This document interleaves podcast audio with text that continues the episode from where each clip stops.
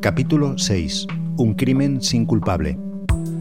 ¿La catastrófica salida a bolsa de Bankia fue una gestión negligente o un intento de engañar a los clientes?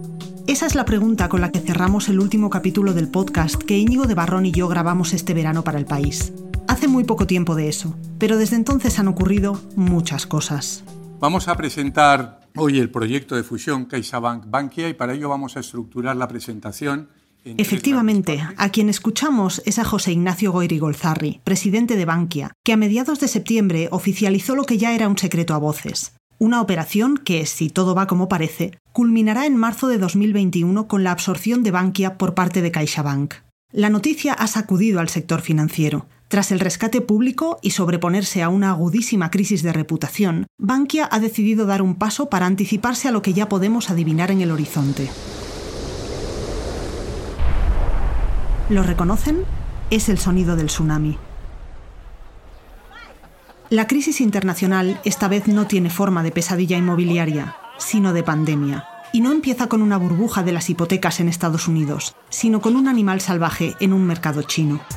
Las entidades españolas han querido anticiparse a los problemas de solvencia derivados de la crisis, aunque la sensación al anunciar la fusión fuera ambigua, como de haber nadado mucho para terminar ahogándose en la orilla la desaparición de la marca Bankia me da mucha pena. Efectivamente, en el año 2012 la, marca era una marca muy tocada y gracias al esfuerzo de todas las personas de Bankia, esa marca se ha revitalizado de una manera absolutamente notable. Pero dicho eso, todavía tiene connotaciones negativas derivadas del pasado.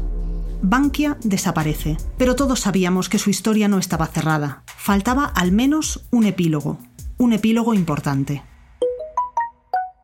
Como a todos los periodistas que habíamos seguido el juicio por la salida a bolsa de Bankia, el martes 29 de septiembre me llegó un mensaje de la oficina de prensa de la Audiencia Nacional avisándome de que ya tenía la sentencia en mi correo.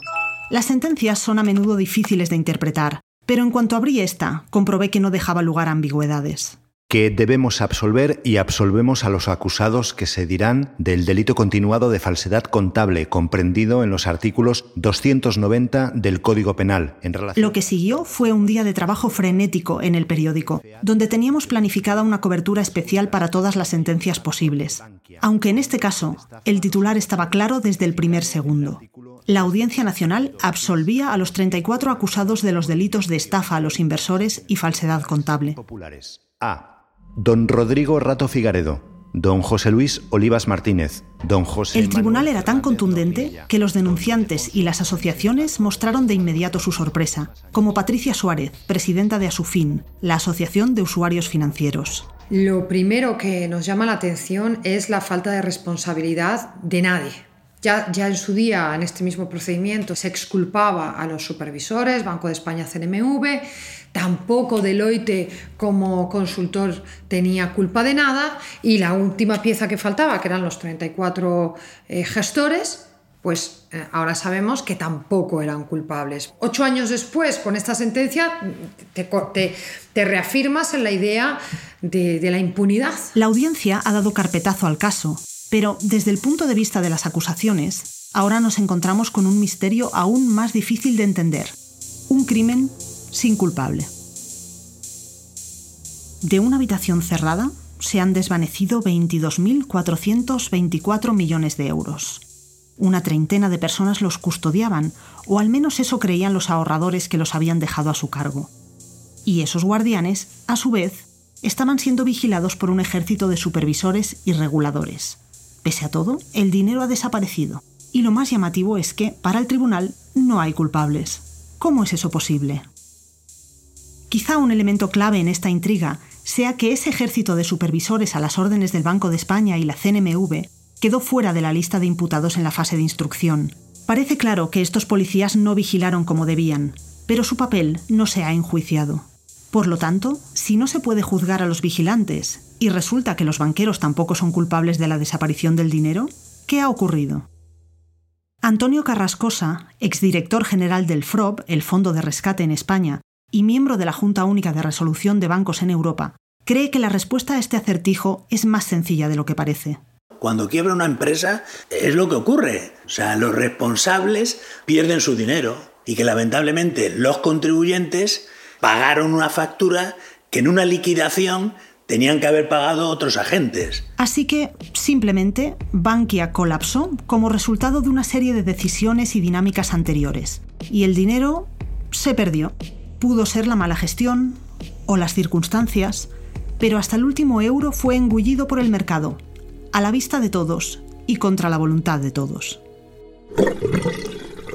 Por lo tanto, la salida a bolsa de Bankia pudo ser un error, pero los jueces no ven el asesinato, no ven las circunstancias, los hechos que determinan que hay un ilícito penal. Siguiendo esa lógica, la sentencia ni siquiera recoge referencias al rescate, porque a los jueces no les parece que detrás de la quiebra haya un delito. Con lo cual no hay culpables en el sentido penal de ese término. ¿Caso cerrado entonces?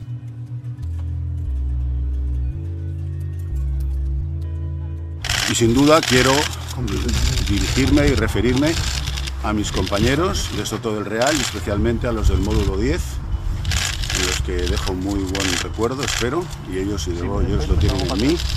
Y les deseo a todos mucha suerte, justicia y libertad. Buenas tardes. Es cierto que algunos de los absueltos en el caso, como Rodrigo Rato, a quien escuchamos a su salida de la cárcel tras la sentencia, siguen teniendo causas pendientes. Pero este puede considerarse el último gran juicio sobre la crisis financiera, a falta del recurso en el Tribunal Supremo.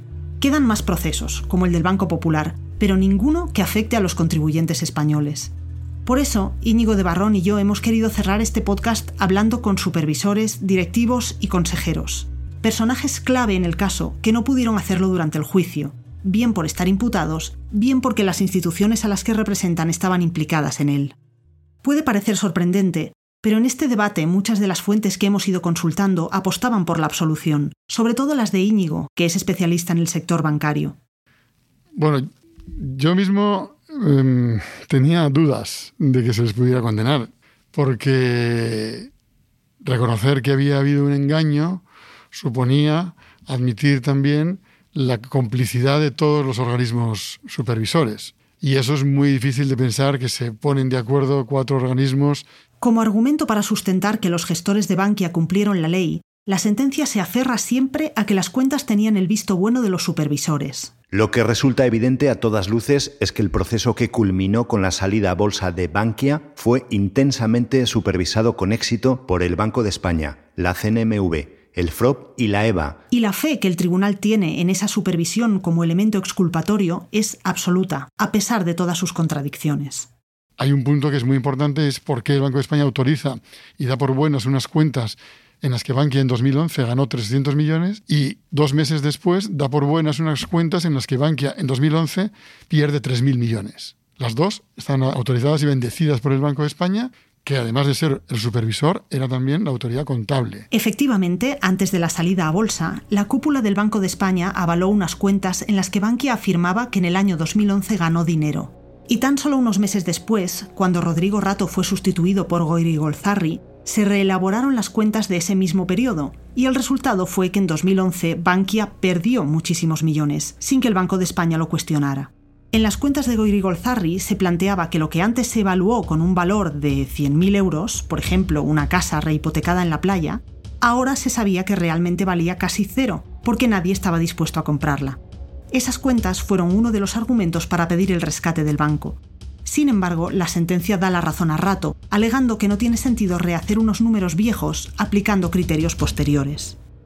El acusado, señor Rato, se mostró especialmente crítico y con razón con las cuentas reformuladas de BFA y Bankia, anuales individuales y consolidadas del ejercicio 2011, a las que tildó de estar mal formuladas. Para entender la lógica de estos juegos contables, podemos recordar un momento durante la instrucción del caso Bankia, cuando Francisco González, entonces presidente del BBVA, dijo aquello de que la contabilidad de los bancos es un chicle.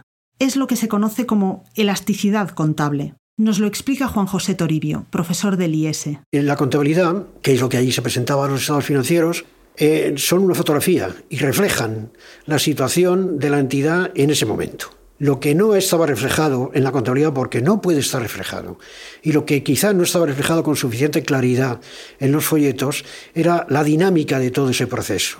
Y el fuerte riesgo de que aquella empresa cuyos estados financieros en aquel momento no le parecían como una empresa, no eran los de una empresa quebrada, era una empresa en grave riesgo de, de quiebra. El tribunal cree que no se debe castigar con años de cárcel este tipo de ejercicios contables, toda vez que consiguieron el aprobado de las autoridades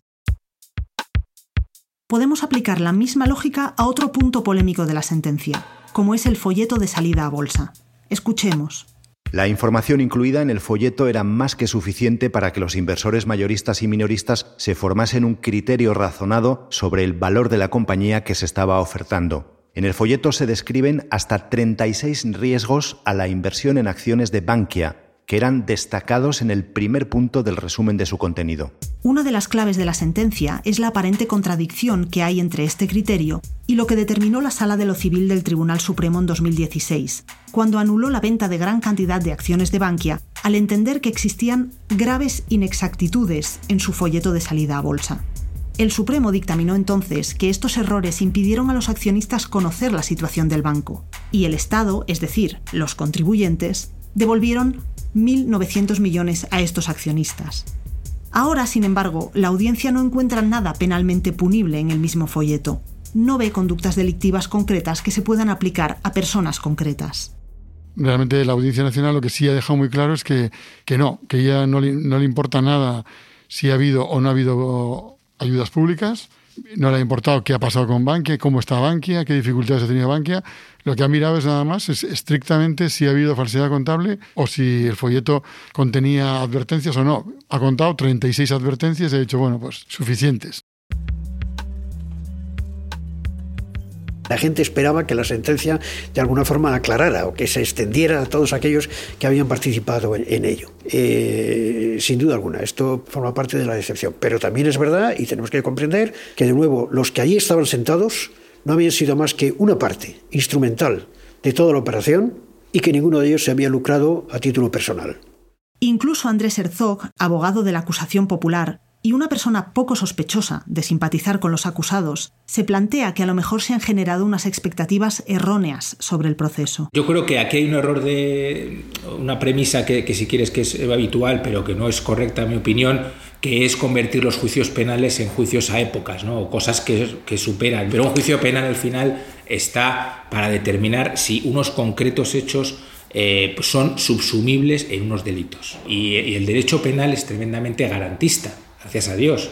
Eh, hay cosas que, no se pueden probar. Y al final yo creo que no es un enfoque acertado. Yo creo que el juicio a una época hay que hacerlo en su conjunto. Francisco Verdú, que ha sido absuelto y que era consejero delegado de Bankia, también pide tener presente a qué debía limitarse la discusión en la sala de vistas. No estamos juzgando si Bankia tenía que haber nacido o no, no estamos juzgando si las cajas tenían que haber sido corregidas antes o no por sus desmanes en, en su manera de funcionar. Entonces, yo puedo estar de acuerdo en discutir qué se hizo mal en los años anteriores e incluso por qué pasó lo que pasó cuando la economía tuvo un vuelco total que nadie esperaba y por qué afectó más a, unas, a las cajas que a los bancos y especialmente por esa estructura de balance. ¿Qué, ¿Qué estamos juzgando? ¿El mal hacer o el hacer menos profesional de las cajas durante muchos años o estamos juzgando si la salida a bolsa fue, eh, hubo dolo, hubo engaño, hubo manipulación. El juicio a una época es algo que puede quedar para los historiadores, pero eso no significa que el mundo financiero, los políticos y la ciudadanía no hayan extraído conclusiones importantes. Pero bueno, lo que ha demostrado esto también es que hubiera sido mucho más rentable meter dinero a la caja, a la banquia, sin sacar la bolsa, sacándola. Al final salió a bolsa, no sirvió de nada y después se le metió dinero. Entonces al final hemos tenido dos problemas. Primero, que ha habido que rescatarla y otra, que, ha habido que, que, encima ha habido muchísimos afectados. ¿no? Y que ha habido por eso también muchas sentencias, bloqueo del sistema judicial y muchas otras consecuencias negativas. Y por supuesto la quiebra del banco, que supuso un corte del grifo del crédito radical y absoluto y se llevó por delante a miles y miles de pymes que quebraron y que la gente se quedó en el paro, que son los daños colaterales de cuando un banco se hunde, que son enormes, profundísimos para una sociedad. Sistematizando, quizá quedan cinco lecciones fundamentales. Lo primero que tenemos que aprender dentro del sistema financiero es eh, la necesidad de, eh, de incrementar eh, seriamente la profesionalización del sector. Y en eso se está haciendo mucho en los momentos actuales. Cuando uno contempla cómo era toda aquella parte del sistema financiero, las cajas de ahorros, y quiénes eran sus dirigentes, a qué criterios obedecían, y cómo qué es lo que se aplicaba allí, pues uno puede entender parte de lo que ocurría. Que no fue Otro tema que se ha cambiado también eran los incentivos perversos que había de gestionar a corto plazo y obtener beneficios a corto que a medio y largo te acababan transformándose en grandísimas pérdidas. Eso Bankia lo sabía todo porque tuvo una cantidad de inversiones fallidas y morosas enormes que aparentemente eran muy buenas y luego fueron un fiasco absoluto y, y total, ¿no? La tercera enseñanza es la necesidad de una supervisión realmente independiente. Que Banco de España y CNMV supervisen y escuchen a sus técnicos y que los políticos no se metan en esto y no, no, no, no fuercen la máquina como forzaron la máquina con, con la salida a bolsa de Bankia. No, dejen, dejen hacer el trabajo a los que lo tienen que hacer. La cuarta, la regulación. Aunque sea uno muy liberal, eh, está muy claro que el sector financiero tiene que estar regulado y sobre todo tiene que estar bien regulado. Y yo creo que el ejemplo de la crisis en España es, es, justo lo contrario. O sea, nosotros teníamos unas entidades que eran las cajas de ahorros que a las que se, poco a poco se les va permitiendo expandirse fuera de su ámbito geográfico, con lo cual aumentan eh, mucho su negocio, pero por, por su regulación no podían captar recursos propios ¿eh? porque no eran sociedades anónimas. Si dejas crecer las entidades, pues tienes que regular adecuadamente ¿eh? su, su base de capital. Y para la última lección, dejamos lo más difícil. Hay que intentar evitar las burbujas inmobiliarias que es lo que subyace en, en, la crisis bancaria que tuvimos. Esto es muy sencillo de decir, porque ¿qué genera una burbuja inmobiliaria? Primero, ingresos públicos. Eh, y luego, evidentemente, pues esa burbuja pues, provoca eh, crecimiento económico, empleo, eh, con lo cual es muy difícil quitar la música en mitad del guateque y evitar esta, estas burbujas. El guateque, la gran fiesta de la economía, es un concepto del que ya hemos hablado mucho. Y después de la fiesta, ya sabemos que vino la resaca. Quiebras, despidos y una economía que nunca llegó a recuperarse del todo. En el caso que nos compete, el juicio a Bankia, la resaca fue terrible incluso para algunas personas que apenas habían llegado a pisar la fiesta. Como se suele decir, se encontraron en el lugar equivocado, en el momento equivocado. Para entenderlo mejor, revisemos un último punto llamativo de la sentencia.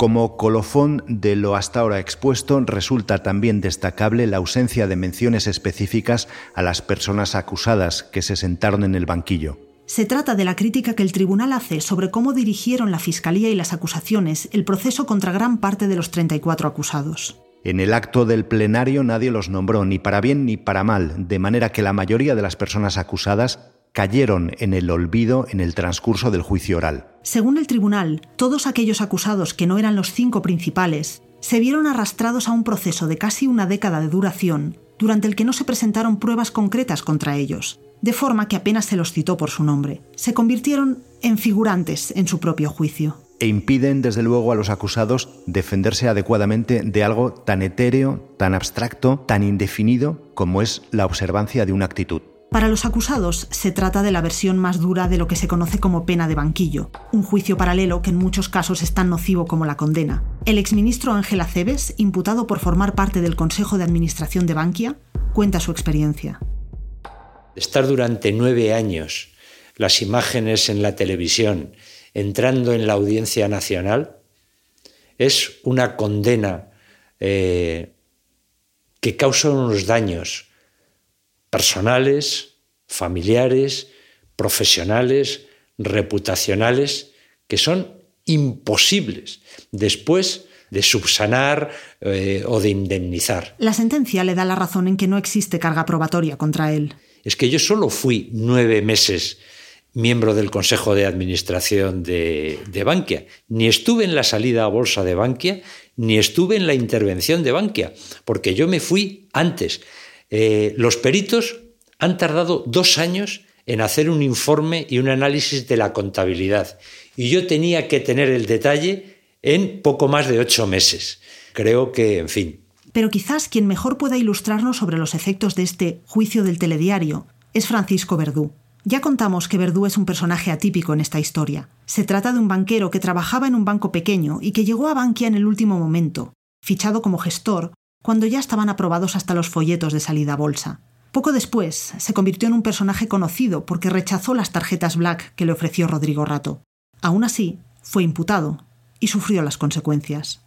Hubo, una especie de, de, cierre de persiana que ha durado hasta ahora y ahora pues puede empezar a abrir algunas rendijas para que pues, culmine mi etapa profesional. A nivel de trabajo, el estar con estas circunstancias eh, imputado en un tema financiero, pues me ha impedido acceder a ofertas muy importantes de banqueros de, de, otros países que necesitaban pues gente de primer nivel. Recuerdo un banquero que tenía banco en dos países y quería que coordinase yo a sus tres consejeros delegados, ver las sinergias me ponía mucho, pero claro, yo le dije a este señor inmediatamente, oye, yo que tú no me ficharía porque no, tú, no, tú tendrás que dar explicaciones a tus bancos centrales. Para poder trabajar, Verdú ha necesitado trasladarse al extranjero, desde donde atiende nuestra llamada. Se dedica al asesoramiento de empresas y es consejero de compañías de entretenimiento, hostelería y banca privada, lejos por tanto de las altas finanzas a las que ha dedicado toda su carrera, pero sobre todo lejos de su familia y amigos. Impresiona escuchar las consecuencias personales de su imputación. Entonces yo entro en una especie de, y digo con mucho respeto a la palabra, en una especie de depresión, no porque me he quitado el sueño ni una noche que yo haya hecho nada malo en Bankia, eh, no, no, no, no, porque de repente cambia tu, tu, vida y cambia en un minuto. Y con lo cual, pues bueno, cuando a las 11 de la mañana has caminado, has hecho tu ejercicio, has mirado la prensa, etcétera, etcétera, pues estás sin contenido. Esto sí que tiene efectos eh, en tu autoestima, eh, tiene efectos complejos y al final necesitas incluso la farmacopea para poder sobrevivir. Como muchos de los protagonistas de este podcast, Verdú ha sido testigo de los cambios en el sector financiero en los últimos años. El futuro ahora se parece poco a un guateque. Y Bankia ha pasado de representar la tercera entidad de España a ser un banco pequeño, vulnerable a la crisis, que será absorbido por una de las entidades a las que antes miraba de tú a tú. Tiene que fusionarse como tenía que fusionarse buena parte de la banca mundial.